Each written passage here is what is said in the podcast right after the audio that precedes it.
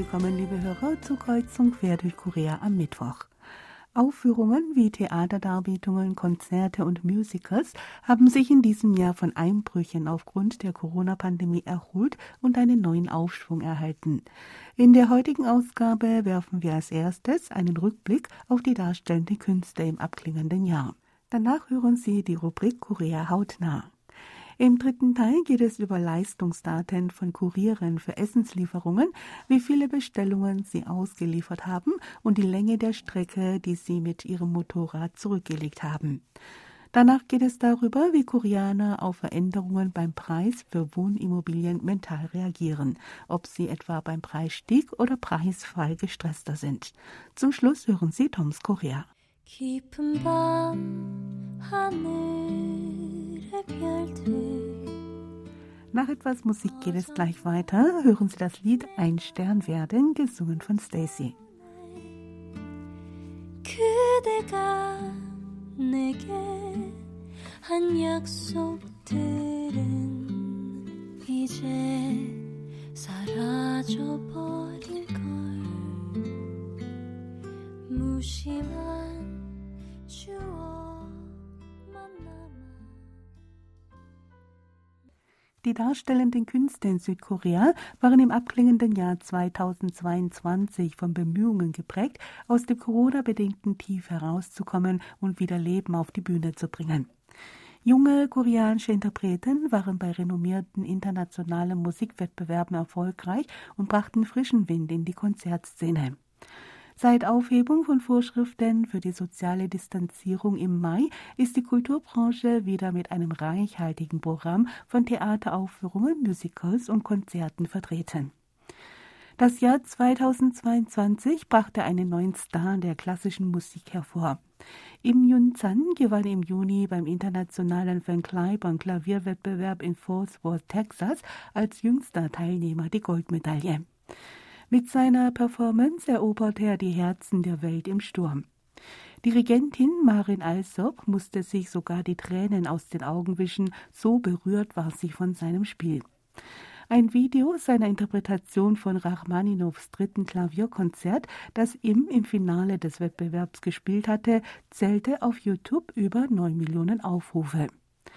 Die New York Times reihte Im Yun-Zans Rachmaninow-Interpretation unter die zehn besten Aufführungen klassischer Musik dieses Jahres. Bei allen Konzerten, die der 18-Jährige nach seinem Sieg beim Van Cliburn-Wettbewerb in Korea gab, waren die Tickets ausverkauft. Von der Aufnahme des Konzerts Beethoven, Junisang und Weber, das der junge Pianist gemeinsam mit dem städtischen Sinfonieorchester Gwangju gab, wurden über 10.000 Exemplare verkauft. Darüber hinaus gab es viele weitere Meldungen über Erfolge koreanischer Interpreten bei internationalen Musikwettbewerben. Cellistin Zö Ha-young gewann im Juni den ersten Preis beim Königin Elisabeth Wettbewerb in Brüssel. Die Südkoreanerin ist als Nachwuchskünstlerin bei den großen Orchestern der Welt bereits stark gefragt. Violinist Yang In-mo ging als Preisträger des internationalen Jean Sibelius Wettbewerbs in Helsinki hervor. Gab bereits 2015 sein Debüt in der Carnegie Hall als Sieger des internationalen Paganini Violinwettbewerbs. Kim Yu-bin gewann im September beim internationalen Musikwettbewerb der ARD im Fach Querflöte. Pianist Lee Hyuk gewann letzten Monat den ersten Preis beim Long Thibault Musikwettbewerb in Paris. Im Bereich der darstellenden Künste wurde in diesem Jahr die durch die Corona-Pandemie hervorgerufene Krise überwunden und ein großer Sprung nach vorne gemacht. Statistiken des Zentrums für die Unterstützung des Kunstmanagements zufolge erreichte der Markt für Aufführungen gemessen an der Verkaufssumme von Eintrittskarten ein Volumen von schätzungsweise 550 Milliarden Won, umgerechnet etwa 407,3 Millionen Euro. Dies ist ein Zuwachs von 39,3 Prozent verglichen mit dem Jahr 2019 vor Ausbruch der Pandemie. Davon decken Musicals mit 420 Milliarden Won, etwa 311 Millionen Euro, einen Anteil von 76,5 Prozent. Erstmals wurde damit bei der Verkaufssumme von Eintrittskarten für Musicals die Marke von 400 Milliarden Won überschritten. Ein Grund für das Wachstum der Musicalbranche ist, dass Popkonzerte noch teilweise Einschränkungen unterliegen und die Zuschauer so zu den Musicals strömten. Mit Aufhebung der sozialen Distanzierung lockte die Musicalbranche das Publikum mit Blockbustern wie Aida, Death Note und Der Mann mit dem Lachen.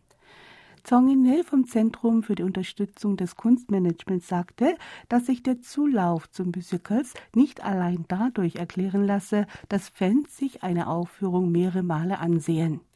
Das Musicalpublikum an sich sei größer geworden. Nicht nur die großen Blockbuster, sondern auch Aufführungen im kleineren Umfang, die in Kammertheatern aufgeführt wurden, hätten viele Zuschauer angelockt.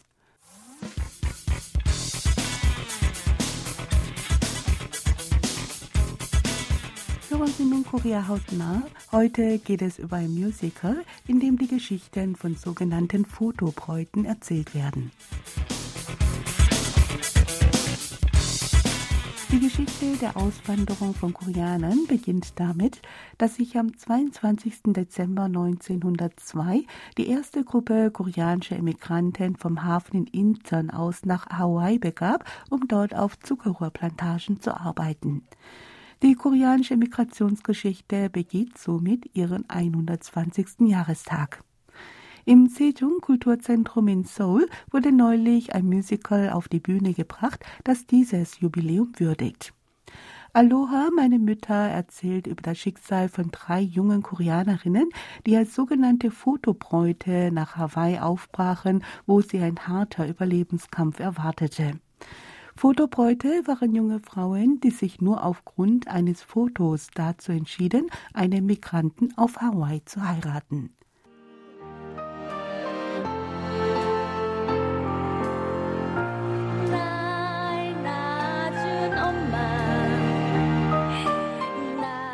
Hauptfigur Paudel ist 18 Jahre alt.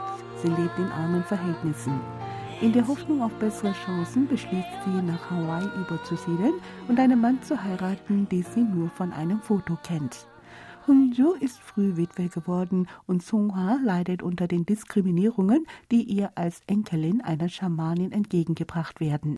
Für die drei jungen Frauen ist Hawaii das Paradies auf Erden. Was sie aber erwartet, ist ein Leben in Nöten, Diskriminierung und harte Arbeit auf den Zuckerrohrplantagen. Die Frauen solidarisieren sich und geben sich gegenseitig die Kraft, die schweren Lebensumstände zu überwinden und sich in dem neuen Land zu verwurzeln.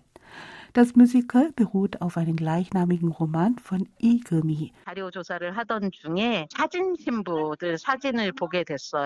Bei Recherchen bin ich auf das Foto von den Fotobräuten gestoßen, die fast noch Kinder waren. Bei der Betrachtung dieses Fotos fragte ich mich, was diese jungen Frauen dazu bewogen hatte, ihre Familie und ihre Heimat zu verlassen und sich in ein weites fremdes Land zu begeben und dabei ihr Schicksal nur einem Foto anzuvertrauen wollen. Der Wunsch, dem Leben dieser Frauen neuen Atem einzuhauchen, war meine erste Inspiration. 분들의 삶에 제가 숨결을 불어넣어주고 싶다는 생각을 하게 된 게 처음 영감을 받은 순간입니다. Zu der Zeit, Anfang des 20. Jahrhunderts, bestand die koreanische Gemeinde auf Hawaii fast ausschließlich aus unverheirateten Männern, die sich ihren Lebensunterhalt auf den Zuckerrohrplantagen verdienten. Ab 1910 wurden daher Bräute aus Korea angeworben. Durch die Heirat mit den Frauen aus der Heimat bildeten sich immer mehr Familien, es kamen Kinder auf die Welt und die koreanische Gemeinde erfuhr ein schnelles Wachstum. Hören wir dazu den Regisseur Ideung.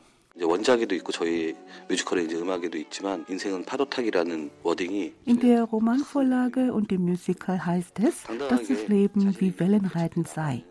Diese Formulierung hinterließ bei mir einen starken Nachhall. Die Geschichten von drei Frauen, die sich selbstbewusst ihr Leben erschließen, lässt uns über unser eigenes Leben, das so gefühllos geworden ist und in dem wir uns keine eigenen Freiräume mehr gönnen, nachdenken. Es lässt uns auch über die Zusammengehörigkeit mit anderen Menschen nachsinnen.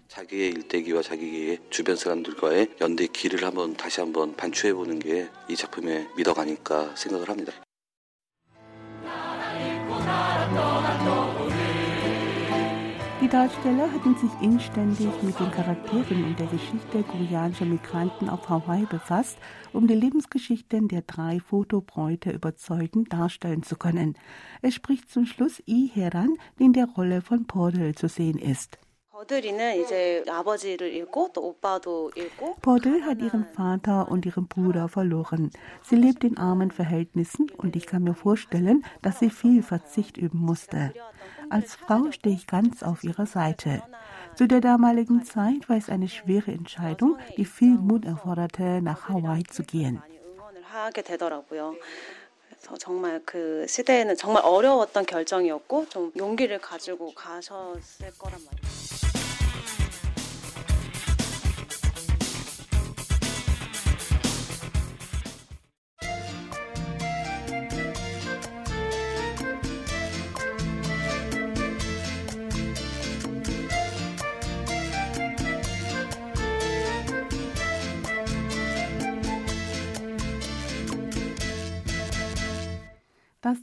Zu Ende gehende Jahr 2022 war für den Markt für Essenslieferungen von vielen Wechselfällen geprägt. Die Corona-Pandemie klang ab, Vorschriften für den sozialen Abstand wurden aufgehoben und es gab heftigen Widerstand seitens der Verbraucher gegen erhöhte Liefergebühren. Trotz allem haben die Lieferkuriere, die auch Rider genannt werden, unermüdlich das ganze Jahr über bestelltes Essen auf ihren Motorrädern ausgeliefert. Der Marktführer Paymin hat sich zum Jahresabschluss für die Kuriere ein besonderes Event einfallen lassen, das derzeit für Aufmerksamkeit sorgt. Die Lieferboten sollen die für die Auslieferung von Essen mit ihrem Motorrad hinterlegte Strecke, die Zahl der Tage, an denen sie das Essen zu den Kunden brachten und die Zahl der Bestellungen aufzeichnen und die Angaben hochladen. Laut der von Permin letzte Woche veröffentlichten Jahresbilanz hat ein Rider, der mit Essenslieferungen die längste Strecke hinterlegt hat, eine Strecke absolviert, die zweimal der Strecke von Seoul nach London und wieder zurück entspricht. London ist von Seoul 8871 Kilometer entfernt. Zweimal von Seoul nach London hin und zurück wären 35.484 Kilometer. Derjenige Rider, der die längste Zeit arbeitete, war für Essenslieferungen insgesamt 4185 Stunden auf seinem Motorrad unterwegs. Ein Mitarbeiter von Payment sagte, dass die Angaben auf Fahrdaten der Kuriere beruhen. Das Event sei arrangiert worden, um eine Jahresbilanz zu ziehen und den Riders zu danken. Es gab auch mehrere kuriose Rekorde. Ein Lieferbote hatte durch die Essenslieferung zu Fuß 3730 Kilokalorien und ein anderer mit dem Fahrrad 4253 Kilokalorien verbrannt. Ein Kurier brachte 2132 Bestellungen für frittierte Hähnchen zu den Kunden. Ein Rider sagte gegenüber der Zeitung Hanjare, bei starkem Regen und Schnee, wenn man krank ist oder bei dringenden Familienangelegenheiten, lasse man gewöhnlich die Arbeit ruhen. Die Leistungen seiner Kollegen seien daher einfach unglaublich. Kuriere, die sich als Payment Connector eingetragen haben, können die Daten der anderen Kollegen einsehen. In Online-Communities laden die Kuriere Beweisfotos über Angaben zu ihren Leistungen hoch. In einer Online-Community, in der sich viele Lieferkuriere tummeln, wimmelt es von Beiträgen, in denen die Lieferboten Daten zu ihren Lieferleistungen in diesem Jahr veröffentlichen. Ein Rider veröffentlichte ein Beweisfoto davon, dass er 345 Tage gearbeitet hat, insgesamt 15.688 Bestellungen auslieferte und dabei eine Strecke absolvierte, die länger ist als die Strecke Seoul-New York. Er gab an, dass er mit Ende des Jahres alle seine Schulden beglichen und 30 Millionen Won sparen konnte. Die anderen Rider sprachen in Kommentaren ihren Respekt aus. Sie schrieben, dass er ein Exempel des Fleißes sei und dass Permin ihm eine Auszeichnung verleihen müsse.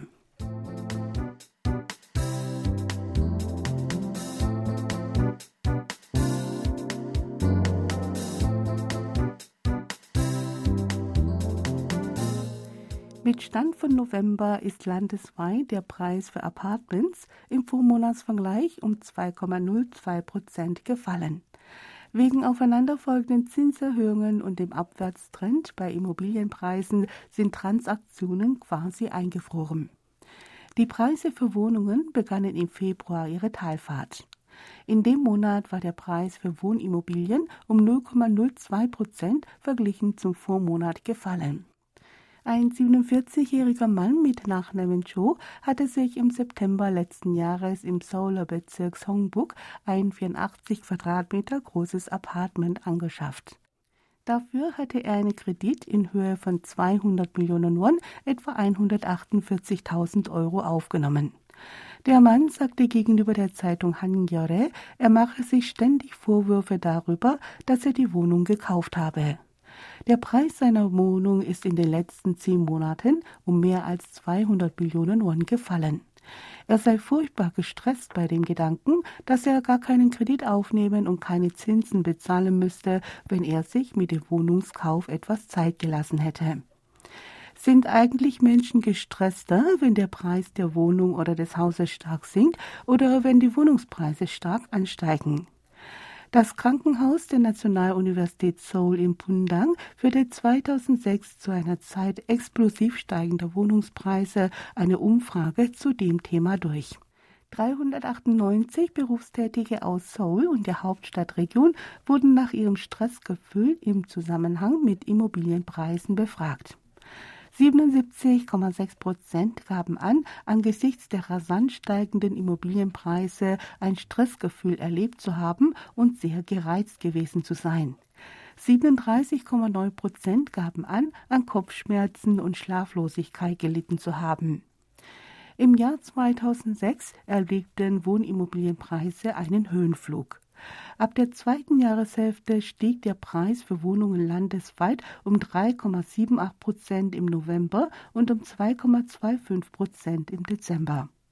In Seoul verteuerten sich Wohnimmobilien um 5,9 Prozent.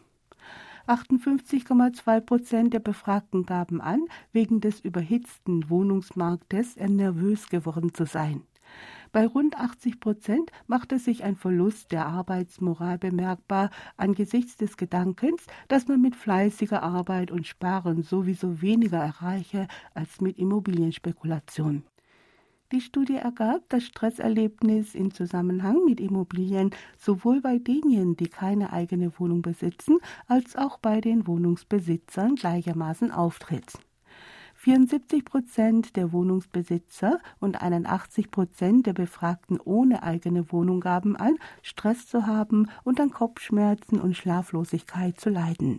Hatte Hyun, ein Professor für Psychologie, der die Untersuchung leitete, sagte, dies sei ein Beweis dafür, dass eine abnormale Gesellschaftsstimmung bei gewöhnlichen Berufstätigen einen enormen psychischen Druck ausübe die Voraussehbarkeit, dass man ein gutes Leben führen kann, wenn man fleißig arbeitet und spart, gebe den Menschen Hoffnung. Eine Preisexplosion bei Wohnungsimmobilien führe aber dazu, dass die von einem festen Lohn lebenden Berufstätigen mit ihrem Einkommen nicht mehr zufrieden sind. Der Immobilienanalyst Park Kwon-gap sagte, dass in einer Zeit steigender Immobilienpreise diejenigen ohne eigene Wohnung an einem Verlustgefühl leiden und über sich selbst enttäuscht sind. In einer Zeit sinkender Immobilienpreise seien diejenigen, die für den Kauf ihrer Wohnung einen hohen Kredit aufgenommen haben, die Leidtragenden.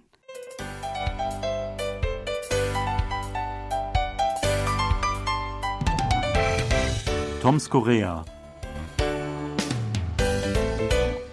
Als ich vor 20 Jahren nach Korea kam, wohnten wir die erste Zeit direkt in Gangnam. Eigentlich war und ist das ein modernes Viertel mit extrem breiten und gut ausgebauten Straßen, von denen unzählige kleine Gassen abzweigen.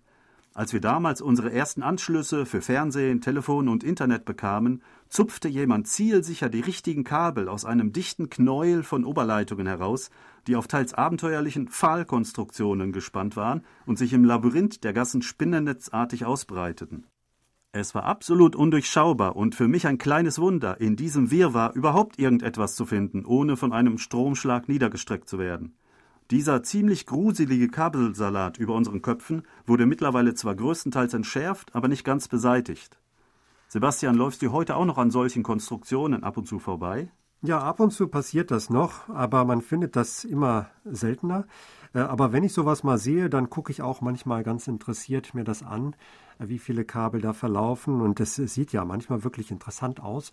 Und ist auch ein beliebtes Fotomotiv, soweit ich weiß. Also ich kann mich erinnern, dass mein Vater so vor 20 Jahren, als er das erste Mal hier war, auch ganz viele Fotos davon gemacht hat, weil er davon auch nicht genug bekommen konnte. Also schon interessant. Ja, damals also, wie gesagt, in den Gassen, also hinter den Häusern, äh, da war sowas sehr häufig zu finden. Ähm, auf den Hauptstraßen ähm, nicht mehr, oder jedenfalls ist das da nicht aufgefallen. Ähm, aber jetzt habe ich auch mal ein bisschen mehr darauf geachtet. Es gibt es äh, ab und zu immer noch solche Kabelstränge über die quer, äh, nein, entlang den Hauptstraßen gespannt. Aber die sind dann manchmal zwischen den Bäumen versteckt. Und zwar verlaufen die Kabel direkt äh, zwischen den Ästen. Also die Bäume sind um die Kabel herumgewachsen. Und im Sommer, ja, sind die dann ziemlich unsichtbar, wenn die alle ihre, ihr Blattwerk tragen. Jetzt im Winter fällt das eher auf, ähm, aber ähm, auch nicht so deutlich, weil wenn man äh, unterwegs ist, dann doch sehr oft nicht nach oben schaut.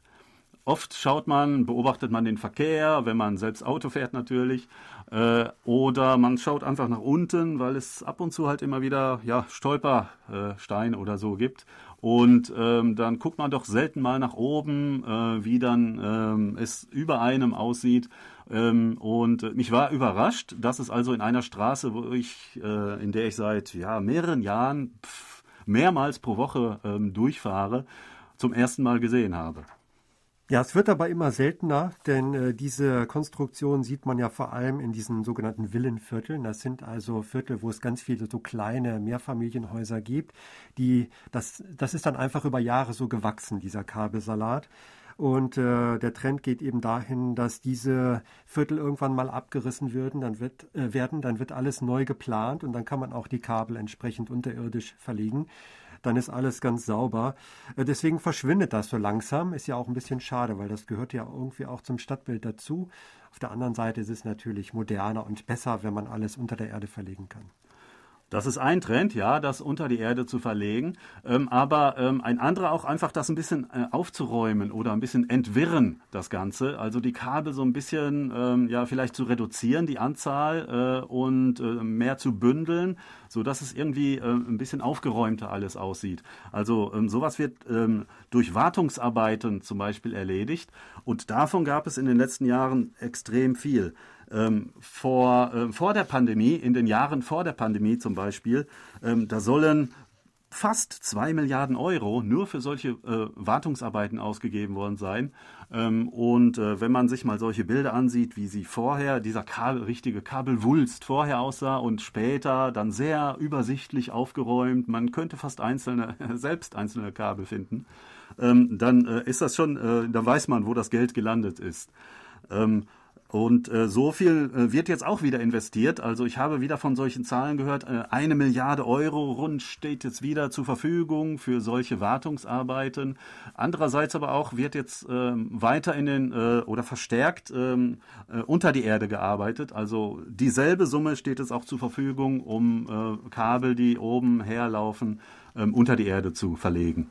Ja, ein Problem dabei ist allerdings auch immer, wer das jetzt bezahlt.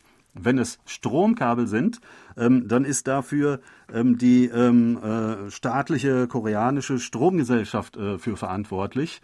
Ähm, wenn es aber um äh, Telekommunikationskabel geht, dann sind eben die ähm, ja, Handyanbieter ähm, dafür zuständig und oftmals äh, ist es ja beides. Dann müssen die sich irgendwie das, den Preis äh, teilen und manchmal sind auch die lokalen Behörden dafür zuständig. Ähm, das verhindert äh, so ein bisschen, dass diese, dieser Salat halt zügig aufgeräumt wird. Ja, aufräumen, das ist auch das Stichwort für die Zukunft. Ja, zum einen werden die Kabel unter die Erde verlegt, dann gibt es auch Pläne für sogenannte Smart Poles. Äh, das kann man sich vorstellen wie eine Straßenlaterne die aber auch äh, gleichzeitig Ampel oder Umweltsensor ist oder Überwachungskamera. Also das ist so das, was man für die Zukunft noch plant. Ja, ähm, die sind irgendwie mit Strom, unterirdisch mit Strom versorgt äh, und sie sollen dann auch irgendwann in der Lage sein, ähm, E-Autos äh, aufladen zu können oder auch äh, Drohnen. Ähm, sollen dort selbstständig landen, äh, auf so einem Sockel landen und sich selbst aufladen können. Ähm, das ist ja Zukunftsmusik, dass ähm, zum Beispiel Lieferdrohnen ähm, dann Bestellungen bis nach Hause äh, liefern. Und ähm, da sehe ich tatsächlich auch ein Problem äh, mit diesen Oberleitungen, denn äh, Drohnen und Oberleitungen, die passen irgendwie nicht so ganz zusammen. Also wenn äh, dieses Drohnenkonzept wirklich einmal völlig umgesetzt werden soll, ähm, dann äh, waren das wirklich die letzten Tage der Oberleitungen. Und äh, ja, wir können äh, nur hoffen, dass es irgendwann soweit ist, denn die sind ja auch nicht ganz ungefährlich. Und zwar nicht nur für die Leute, die dort leben, sondern auch für die Arbeiter, die da hochklettern müssen und dann zwischen den einzelnen Kabeln die richtigen heraussuchen und ich weiß nicht, reparieren oder verlängern äh, oder sonst was. Ja, sie werden wohl äh, langfristig verschwinden. Aber solange es sie noch gibt, sind sie doch ein Hingucker. Und wenn man in Seoul ist, dann sollte man doch mal ein bisschen drauf achten, mal nach oben schauen, weil das sieht schon interessant aus. Mindestens ein Glücksbringer wie ein Schornsteinfeger. Und wir hoffen, dass Sie auch immer Glück haben und sagen auf Wiederhören bis nächste Woche. Thomas Kuklinski-Reh. Und Sebastian Ratzer auf Wiederhören.